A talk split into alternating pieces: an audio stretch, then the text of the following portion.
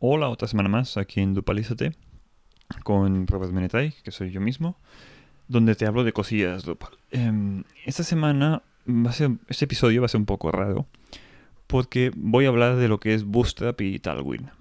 Em, a ver, para quien no sepa de qué estoy hablando.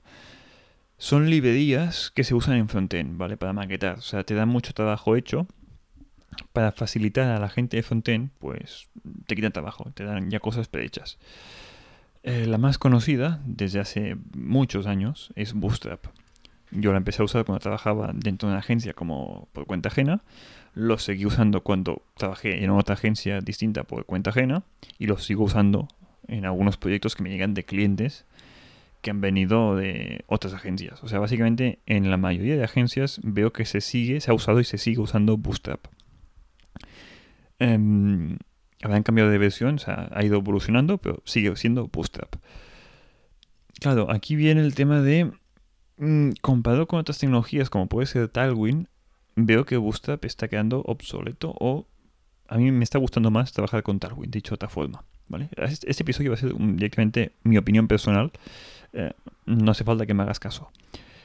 Veo que muchas agencias siguen usando tecnologías no obsoletas, pero sí, digamos, antiguas, que sí que tienen su testeo, o sea, llevan mucho tiempo usándolas y saben cómo usarlas. Pero, a ver, por ejemplo, yo Talwin no lo he usado en ningún cliente real. Sí que tengo proyectos en producción, proyectos míos propios que uso para probar cosas. O sea, yo al final tengo mis propios proyectos que me sirven para rellenar mi propio portfolio, porque al final son proyectos que mm, digamos que puedo priorizar las partes que quiero destacar para ese portfolio, ya sea porque eh, no he hecho o he hecho proyectos muy pequeños y no había ninguno que usara un Japi con el tema de búsqueda con mapa. Pues hago un proyecto mío propio que use esto, para destacar que soy capaz de hacer esto. O que importe o scrapee webs que hagan X cosa.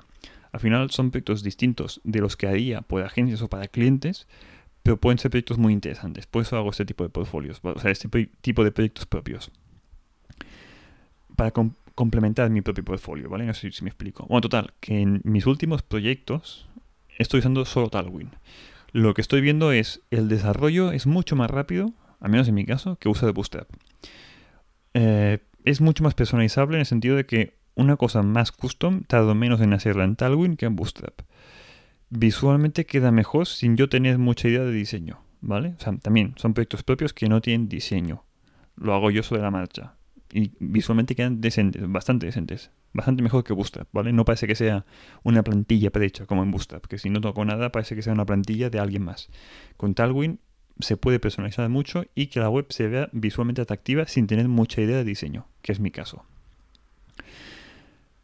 Y básicamente lo recomiendo mucho. Después, tema de rendimiento. He podido comprobar que usando Tailwind la web carga más rápido. Está mejor optimizado para temas ya no digo SEO, que también, pero para temas de rendimiento. El fichero CSS que se genera pesa mucho menos que lo que tienes en Bootstrap. Dicho de otra forma, en Tailwind tú estás generando un CSS, solo CSS que se, que se usa en tus plantillas, ¿vale? Si solo tienes una única página que está usando Tailwind con cuatro estilos, cuando lo compiles van a generar un CSS con esos cuatro estilos, con lo cual va a pesar nada. En Bootstrap no va así, en Bootstrap tienes toda la librería con todo con lo cual mm, estás sobrecargando la parte que se ha de descargar el usuario cuando navega por tu web. Así que la navegación es algo más lenta en Bootstrap que en Tailwind. Total, que recomiendo mucho Tailwind por el tema de rendimiento y SEO. Yo creo que afecta positivamente al SEO. Básicamente yo hice el cambio de mi propia web, mm, o sea, menetay.com, de lo que tenía antes a Bootstrap a Tailwind. He ganado en visualmente que se ve mucho mejor y después de que en SEO, casualidades de la vida o no, pero he visto una mejora significativa en velocidad y en SEO, ¿vale? Me extraña mucho que no he visto ninguna agencia actualmente trabajando con Tailwind. Y eso que ya tiene unos pocos años, pero ya tiene pues una, un poco de vidilla, ¿vale? Este, esta librería. Y me extraña que no se use más que no Bootstrap. Pero bueno. Así que este episodio es solo para recomendarte prueba Tailwind. No hace falta que sea un cliente final. Pruébalo en un proyecto tuyo. Pero pruébalo, ¿vale? Creo que te va a gustar es mucho más flexible que Bootstrap y aparte creo que es bastante más simple de aprender. Sobre todo para gente que digamos no es de... A ver cómo explico. que no hace falta aprender nada. O sea, es si sabes algo de CSS, ya directamente lo puedes usar. Es meter clases en el HTML. Punto. No hace falta ni tocar SAS, ni compilar el SAS, ni nada de esto. A menos que queráis hacer cosas muy personalizadas. Pero es que realmente yo no me he hecho en un proyecto, creo que solo me hizo falta tocar el CSS que se genera. En el resto era directamente usar las clases que me venían por defecto en las plantillas y después compilar para que el CSS que detecta que, he puesto yo en el HTML me lo comprima y me elimine lo que no estoy usando para optimizar velocidad.